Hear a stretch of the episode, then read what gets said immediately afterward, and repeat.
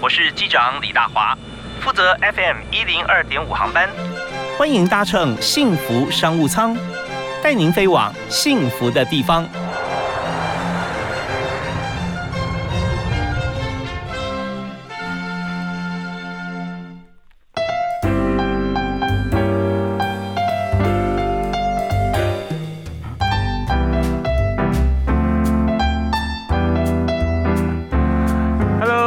听众朋友，午安，下午好，非常欢迎您锁定幸福电台 FM 一零二点五的幸福商务舱。我们每天下午五点钟准时开播，跟大家介绍各行各业。现在呢，不管是在平时还是在疫情的时候哈，我们的发展情形。那特别今天讲到疫情的期间，大家注意这个安全卫生是最重要的，所以消毒这件事情啊，每天都要做。嗯，我们看看，常常用酒精消毒或者用其他产品消毒哈。就发觉说，呃，选择上大家会思考到以安全最好。那当然还有另外一点，就是对皮肤方面哈，也是，如果说酒精我有分啊，这个这个可以人体使用的，或者说有时候哎突然。不知道在什么地方啊，喷到一个，觉得喷起来手有点干干痒痒的啊，那好像跟平常用的不太一样，所以种种的问题，我相信大家现在都经验非常丰富了。我们在今天所在节目里面所要谈的就是第一个，就是谈说到底我们的消毒的这个产品啊，要怎么选择？呃，同时呃，这家公司它创了一个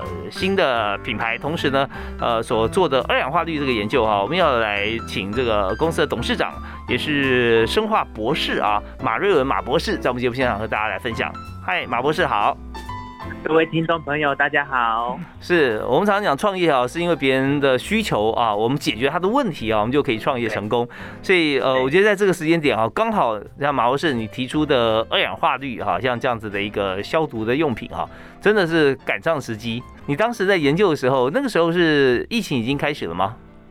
还没，其实我大概创立六年前，一个想法就是，我是从实验室出来的。那我每天在实验室里面需要做的就是清洁跟消毒的动作。那个时候在实验室里面就只有两种选项，一个就是酒精，一个就是漂白水。那其实这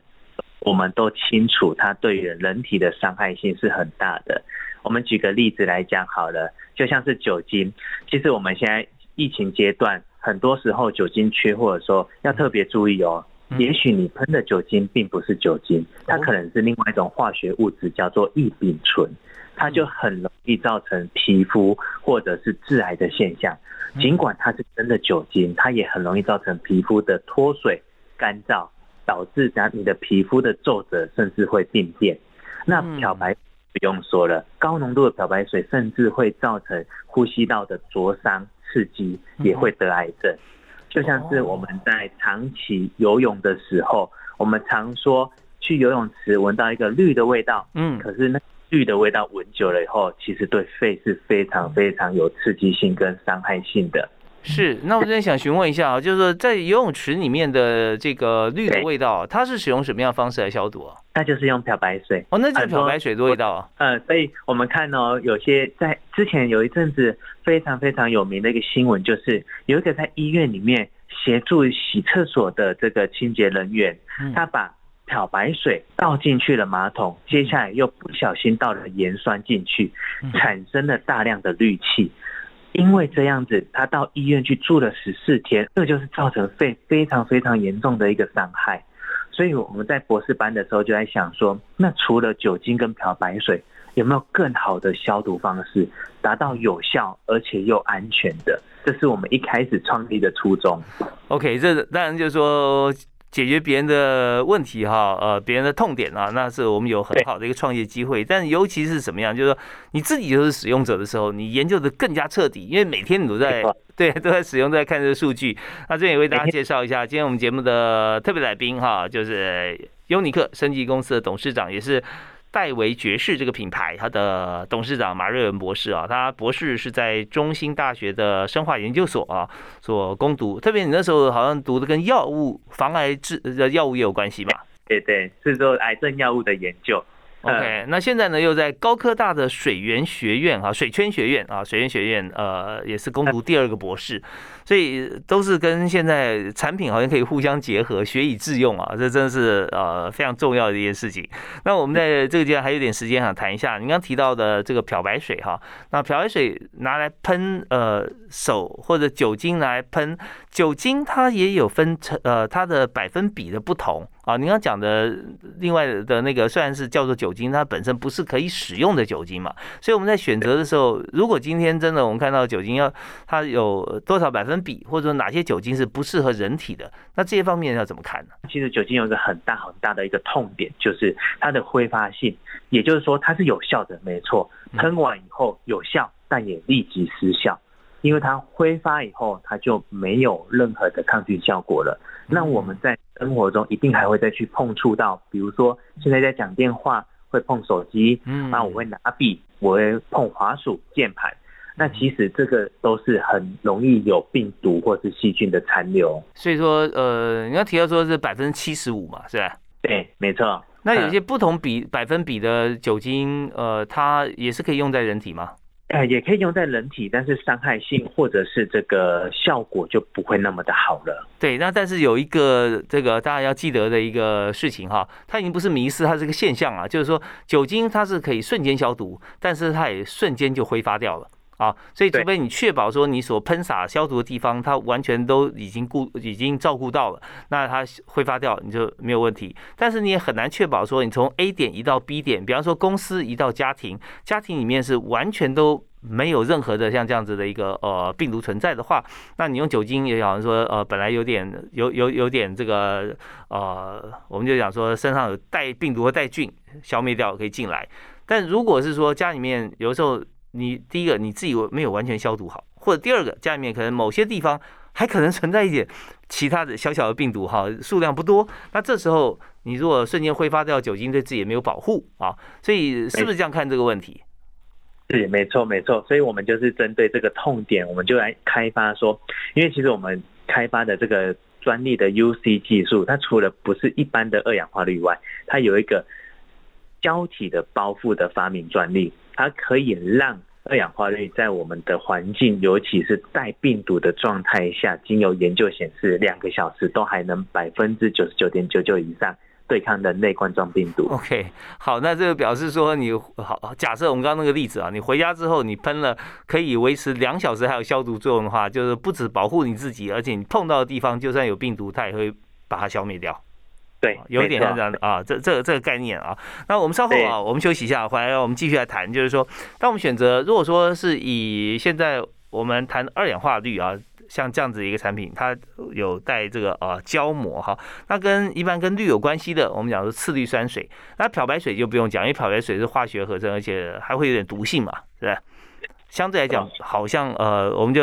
马博士研究好像不太适合。那我们稍后来谈谈看，这二氧化氯跟次氯酸水啊，它中间的差别，还有二氧化氯它的优点会在什么地方？好，我们休息一下，呃，马上回来。但第一首歌哈，请博士帮我们推荐啊。你今天想建议大家听什么歌呢？我想要推荐大家听一首是张宇的《给你们》。哦，张宇给你们。那呃，为什么推荐这首歌？因为其实这首歌从我呃从交女朋友一直到结婚 现在。啊，那包含我的婚礼到我现在给伙伴们听的，很多时候大家都是一个团队，嗯，团队就家人一样，所以我希望把我最好的也分享给你们。是，好，我们来听听看这首《给你们》哈，我们话不多说，听完之后就知道为什么啊，这个马博士要推荐这首歌。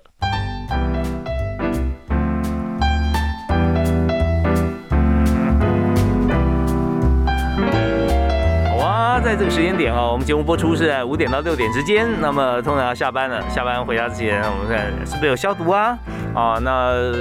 回家是不是可以让家人都很安全呢？那这些都是很重要的。当然，现在许多朋友啊，居家这个上班哈，在家办公或在家上课，那但总是要出去觅食啊。除了叫这个外送以外啊，那自己出去买东西，那也是很重要，就要做好消毒。我们今天谈消毒这件事情，要用什么样的工具啊？用什么样的消毒水？所以今天在我们节目现场啊，啊，和大家来分享，就是二氧化氯啊，跟酒精、次氯酸水还有其他的方式有什么不同？是马瑞文博士，他是优尼克生技公司的董事长哈。嗨，马董好。是各位听众朋友，大家好。是，那马博士他之前在中兴大学呃生化研究所哈呃取得博士学位，那现在又在高科大的水圈学院哈在攻读第二个博士，所以我们研究这个水啊、海洋啊各方面。那当然在提出二氧化氯的像这样消毒的过程啊，刚刚提到是因为实验室的需求嘛啊，大家都要消毒，那最好最方便的方方式啊，最安全。那碰到疫情，真的现在每个人好像都要进实验室一样，对不对？回家就是要绝对的安全。所以我们刚刚想比较一下次氯酸水哈，通常前之前我们在讲，还有现在您推出的二氧化氯，这两者之间啊都有氯哈，那但是差别在哪里？其实跟各位听众朋友分享，次氯酸水概念就跟漂白水是差不多的，因为漂白水就是次氯酸钠，它只是多一个钠，它可以把次氯酸水变得比较稳定。那其实他们都是以氯系为优先。那氯我们都知道说它对于人体的伤害性是很大，包括像是皮肤会刺激，或者是像我们去游泳的时候，第一阶段有提到的那个肺部的刺激。那漂白水和一些酸性物质碰到的时候，又会产生大量的氯气，就会造成肺部气泡的伤害。这个伤害性是非常非常严重的。所以次氯酸水在去年的时候，其实也有一段时间。我们的卫福部也有不建议用于人体，好，那那个时候闹得很火红，很很很火很大，好，那个时候有提到说，次氯酸水其实它部分是会造成人体伤害性的，所以其实政府不是很建议。但其实我们在研究的二氧化氯，简单来说，我们已经拿到了清真认证的推荐。哦，这也要清真认证啊？对对对，因为我们已经用在食品洗洁上面了。那包含了我们以安全性来讲的话，像是环保署的这个饮用水法规里面，我们的气态二氧化氯已经成为饮用水的消毒剂表列之一。也就是说，我们在喝的矿泉水是可以用我们家的气态二氧化氯来做消毒的哦。嗯嗯嗯，气态二氧化氯。对对对，这就表示说我们是非常非常安全的。那并且我们的安全性跟有效性也已经透过世界级的文献公开在全世界。让所有的专家来做审查审核，我们也已经顺利的刊登上去。那呃，我想请教一下，就是说刚提到氯本身哈，对人体是有伤害的，特别是如果说有大量氯被吸入的话，那对于呃，你刚刚提到一个案例啊，住院这个十四天，而且还插叶克膜哈，那表示说这个呃氯真的是要慎用。可是二氧化氯它也有氯啊，那为什么二氧化氯哈它不会对人体有伤害呢？OK，其实二氧化氯它也有这个氯字，但是它其实真正的作用是在氧，二氧化氯的氧字，它的逻辑其实比较像是臭氧。嗯，但是因臭氧，它会因为浓度过高的关系，导致人体伤害性更严重。嗯哼，呃，因为臭氧它就是因为它效果上面是有效，但是它的毒性非常的强，所以它没有办法。被实际应用在这个目前的商品上面，而且二氧化氯也好，或者是臭氧也好，都有个问题，它没有办法保存，它就跟汽水的概念一样，它打开后就会挥发，它是气态的，呃，那它挥发以后，它就会失去效果，所以在优尼克这边独家的专利技术，就是有一个胶体包覆的发明专利，让气态的二氧化氯能够稳定在产品里面。变成一个独门的技术，那我们也因为这样的技术创立了戴维爵士的品牌。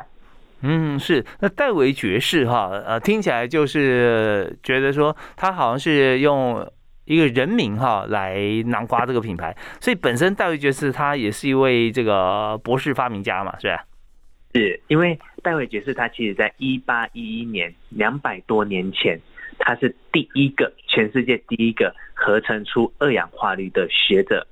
呃，他是英国的一个化学家，呃，那我们为了要纪念他当初能够做出二氧化氯这样子的一个化学合成物质，好，那而且它是在二战时期本身就用在伤口上面的消毒杀菌，我们利用它的这样子的一个戴维爵士来贯穿整个品牌，概念上就跟吃卤肉饭，我们就会想到，哎，卤肉饭就是有一个人头，有一个胡须章，那其实我们走进药局。大家也许念不出戴维爵士，但是大家都会指明我要去找那个人头消毒的那个人头。这样子，嗯，OK，其实在这个呃整个过程中，就让它这个产品回归到它原始的意涵哈，然后再有一个呃商标的概念，但它就是有意义的。啊，所以这这这边就是在先思考如何解决像当前人的问题，然后做出好的产品，然后再看怎么样推广。但我们节目里面谈企业经营方面哈，有谈几个要素，那我们稍后啊回来的时候，我们要谈不但谈这个呃。原理原则，我们同时也要谈，就是说在经营面上面来讲哈，如何把一个新的品牌，然后对人我们研究出来都有帮助的这样子的一个产品啊，透过什么样的管道能够让大家知道，然后还富含教育意义，然后把这个生意做起来。好，我们休息一下，再回来。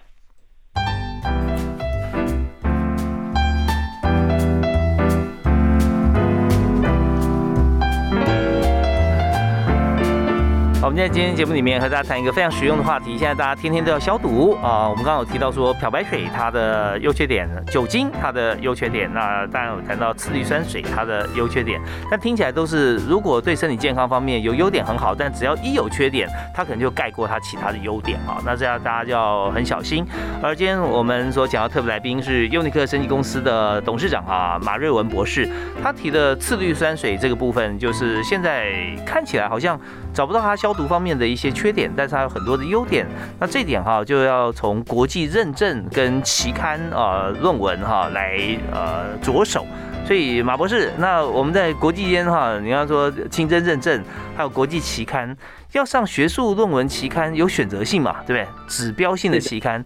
那上去的门槛是什么？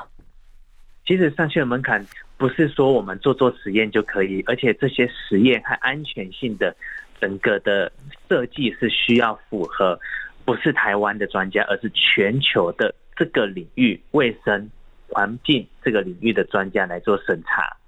嗯，那等于是全世界的专家一起来看你的这个产品，你的这个技术是不是符合现在全球所规范的安全性以及有效性。是，所以说呃，能够上期刊的话，几乎它也就是博士论文的最主要的一部分了，是吧？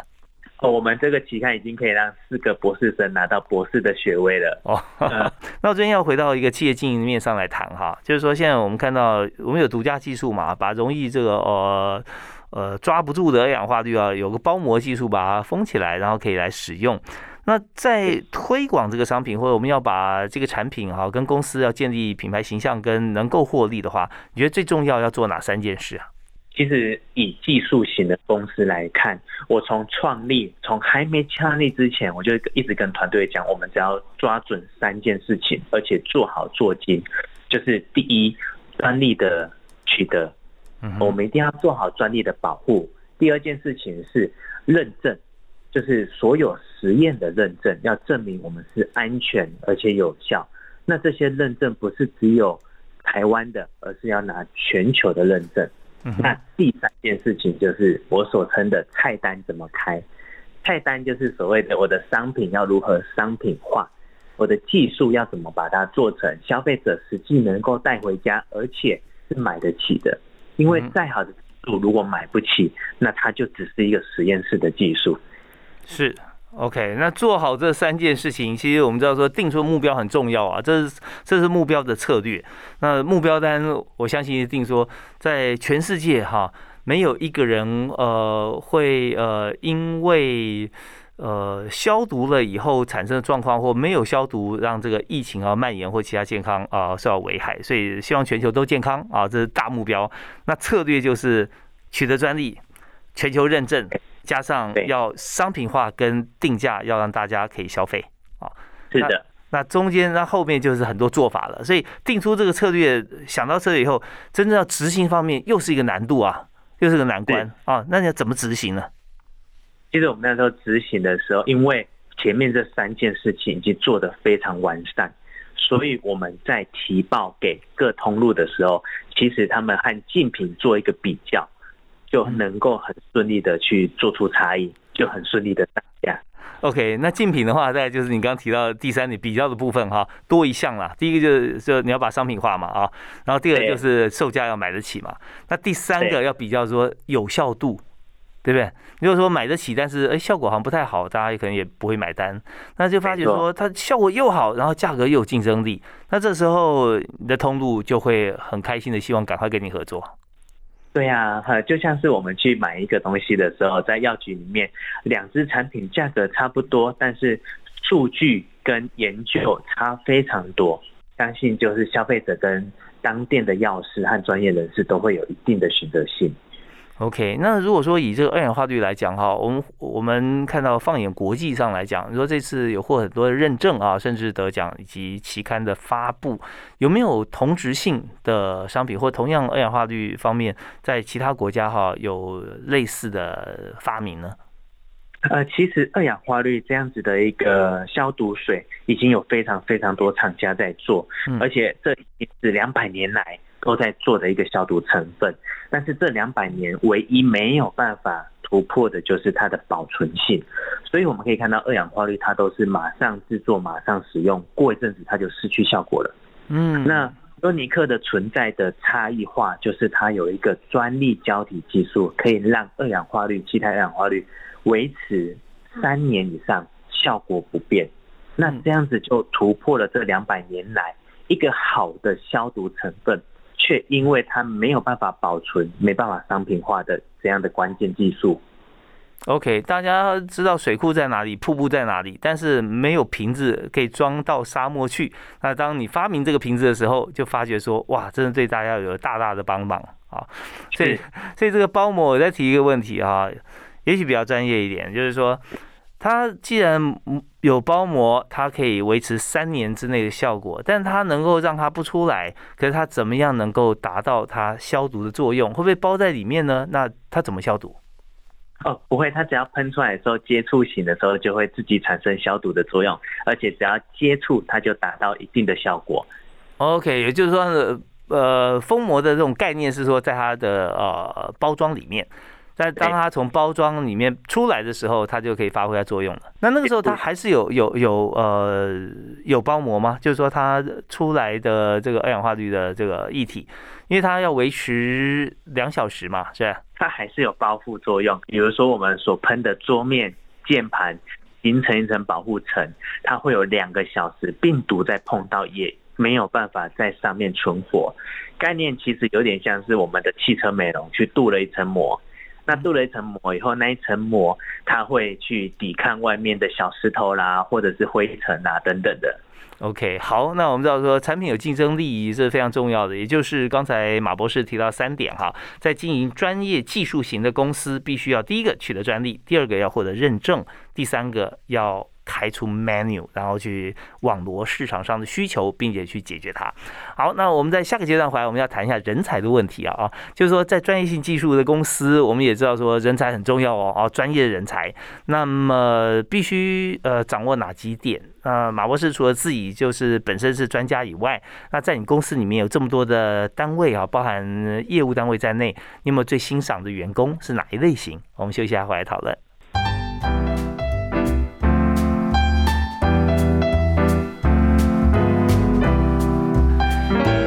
今天我们在新闻商场里头，我们和大家讨论的公司是生技公司，也就是提供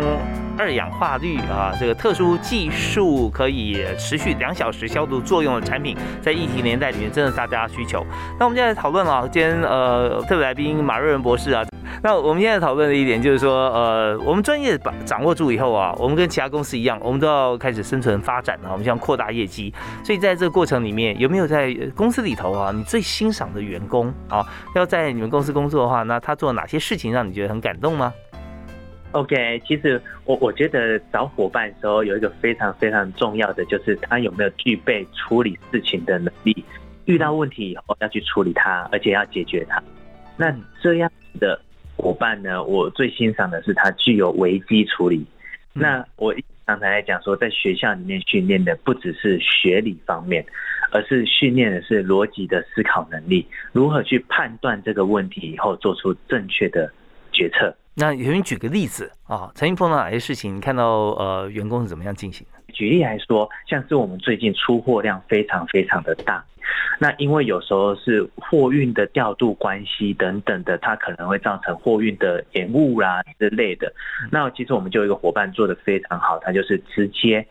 预估说，利用上个礼拜的销量，预估下礼拜销量，直接把车辆都预定好，每天要来几辆车，要拉几箱货出去，他能够排出一个时间表。那直接跟货运公司来做接洽，那货运公司一早就会在我们的工厂门口等待，那我们就不怕没有车子的状况，因为这个货运大乱的时候，哎，其实我我能说，大概我们的货运是没有 delay 到的。OK，所以这个呃要有想法、有做法，要解决问题的专业能力。所以这边呢，我们知道各行各业现在我们慢慢因为疫情的关系，数位化脚步很快。那大家在看数据的同时，光有很多数据的种类其实没有用哈。那我们要知道说现在问题所在在哪里，用什么样数据来估算来解决。所以很多公司在这个呃现在沟通啊，以前用各种不同的表单啊，最早可能用电话吧，用实体会议，那现在用表单。其实重要，如果说有个 dashboard。好，你可以做一个很很非常呃符合公司需求的仪表板，那这时候一看就一目了然了。我们出货多少，然后进进货怎么进，然后运输如何，然后怎么样来从头算到尾，然后再预估下一季，像这样越做越做越有规模跟规格化。那这就是马博士现在心中哈，他觉得最感谢员工能够做到这一点事情了。好啊，那在呃公司里头，呃，我们知道说平常哈，你觉得说在创业到现在啊，你碰到什么最大的困难跟阻碍是什么？那成呃怎么样突破？其实有一阵子，我们最大的阻碍是在于法规问题啦，因为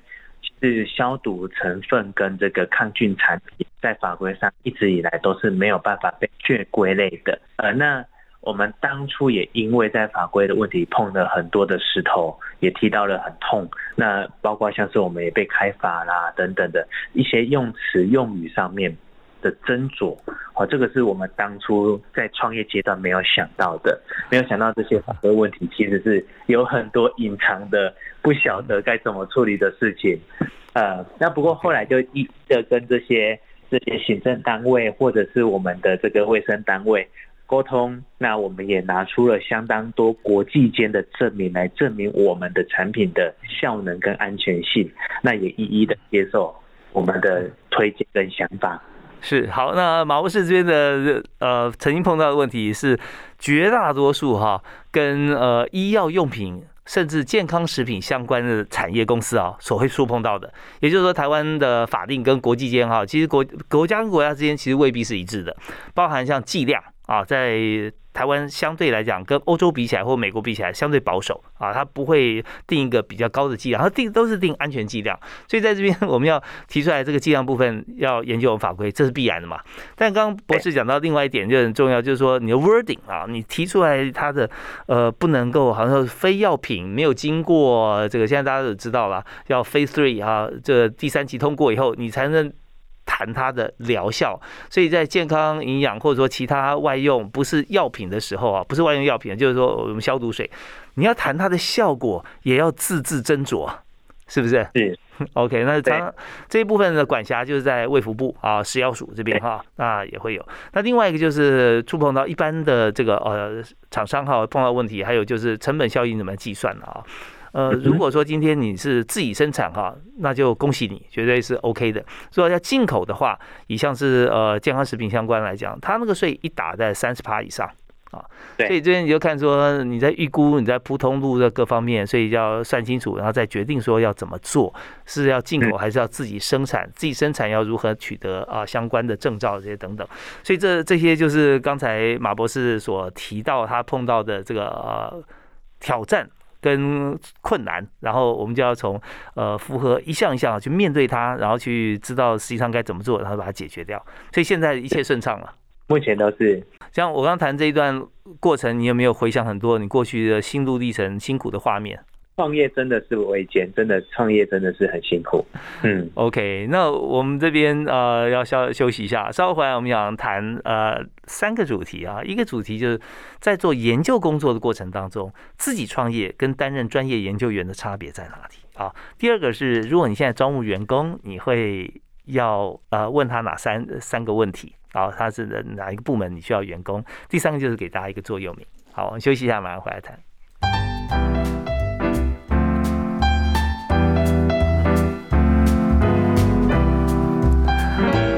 今天节目到最后一段时间里面哈，那么在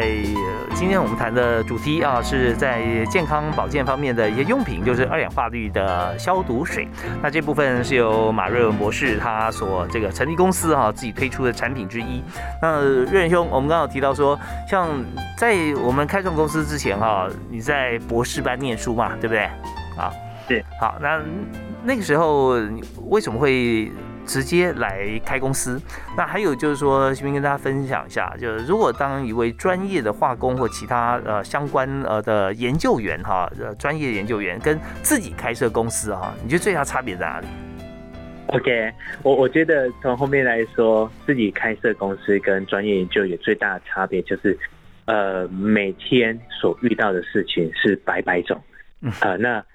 就我现在遇到的事情，都不是在专业面的问题，都是在经营层面的问题或法规层面的问题。这个都是在学校那个时候没有学到的。那最大最大的差别，我认为就像是呃刚刚一直提到的，有商品有技术，我们怎么换钱？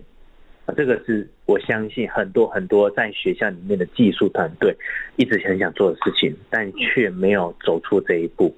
啊，那那个时候我的机缘很好啦，因为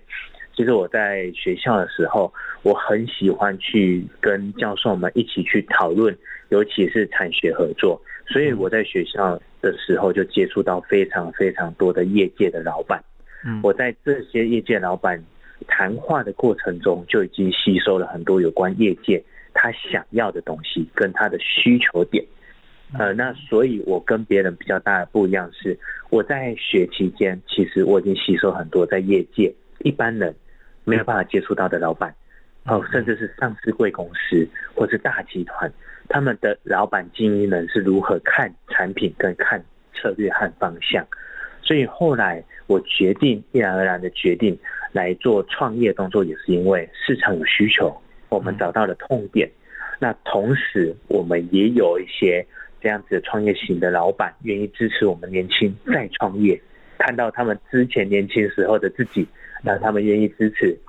我们，当然就不能辜负别人的期望，我们就跳下来喽。嗯，是，所以说在这个资金方面呢，我们也是呃募资啊，然后这些的呃前辈也很愿意来这个提息，所以现在就共组公司嘛，是吧？对，对，没错。所以在呃对资金方来讲，他们最缺就是专业；对专业来讲啊，最缺是资金，所以刚好一拍即合啊，在市场又有需求的时候，那就可以大放异彩。所以时势造英雄，但最主要还要有关键的。技术跟本钱呐，哦，好，那我们在这个求财方面呢，以现在来讲，很多产业啊，在疫情期间其实是没办法找人的，因为他还没办法看到未来的趋势。但是对你们来说，这个产业正好现在是突飞猛进的时候啊。对，没错。那你现在最缺什么样的人才？我觉得我现在目前最缺就是市场具有市场敏感性的业务型人才，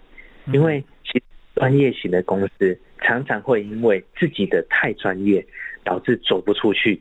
一直在原地绕圈圈。那其实这个时候应该是要从有市场面的伙伴回馈市场真正要的是什么样的产品。这件事情过去都是我在做，但是因为事情也越来越多，公司的体制也越来越健全，应该是要有这样的人才加入团队，让我们的研发单位能够更针对我们的目标客群来研发出。真正需要他们的产品是那，但我们知道业务型的人才啊，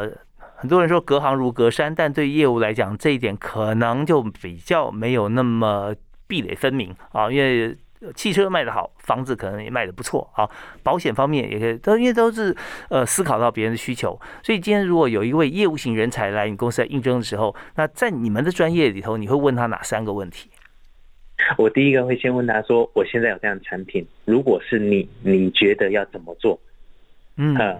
这是第一个问，然后看他的回答。第二个问题，我可能会问他说：“OK，那我遇到了一个状况，举例，我可能像刚刚提到的，我的货出不去，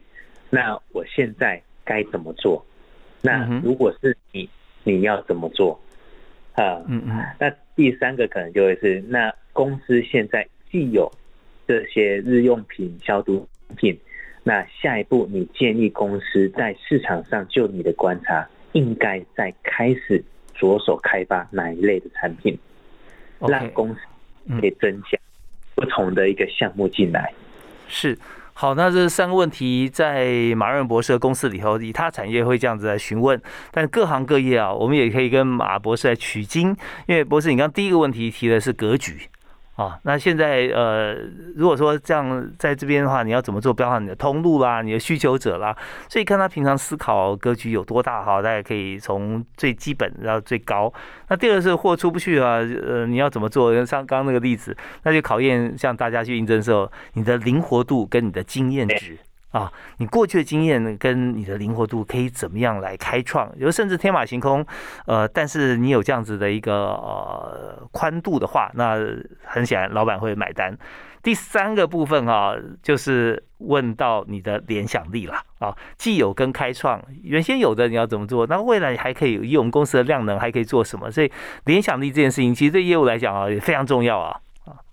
是，没错。OK，好啊，那所以这三点啊，呃，马博士呃提供给大家，可以好好思考。如果是要应征，哦、我们的公司也可以呃来思考到说你要怎么样准备。但是这个答案没有背的啦，完全是看从问题当中试着我们自己去拓展我们的格局，然后增加我们的联想，把过去的经验给活化唤醒。哈，这是优尼克公司的这个访访谈。好，那我们在最后一点时间哈，我们想请马瑞文博士啊来提供大家一个你创业以来的座右铭。OK，我我一直都用这一句话来支撑着自己跟支撑的团队，就是将来的你一定会感谢现在奋斗的自己。哦，是，这是一个肯定句哦，所以我们现在就开始奋斗哦，啊，因为将来的你绝对会肯定现在奋斗的自己啊。OK，那呃，当然在各行各业方面，我们知道说，在工作过程当中，我们有很多地方是不足的，需要学习，我们要奋斗；很多地方我们是够的，但是我们可能有点懒啊，那我们也是要奋斗，但。绝对是一步一脚印啊！我们只要奋斗过了，未来一定有收割的地方啊！我们今天也非常谢谢啊马润博士接受我们访问啊，谈了在优尼克生技在品牌方面呢，就是戴维爵士啊，那二氧化氯啊，目前来讲就也可以把这样的一个资讯跟产品啊推荐给大家，可以来思考。好，我们再次谢谢瑞仁兄，谢谢马博士。谢谢。OK，那我们今天节目到这边告一段落，我们下次再会了。好，拜拜。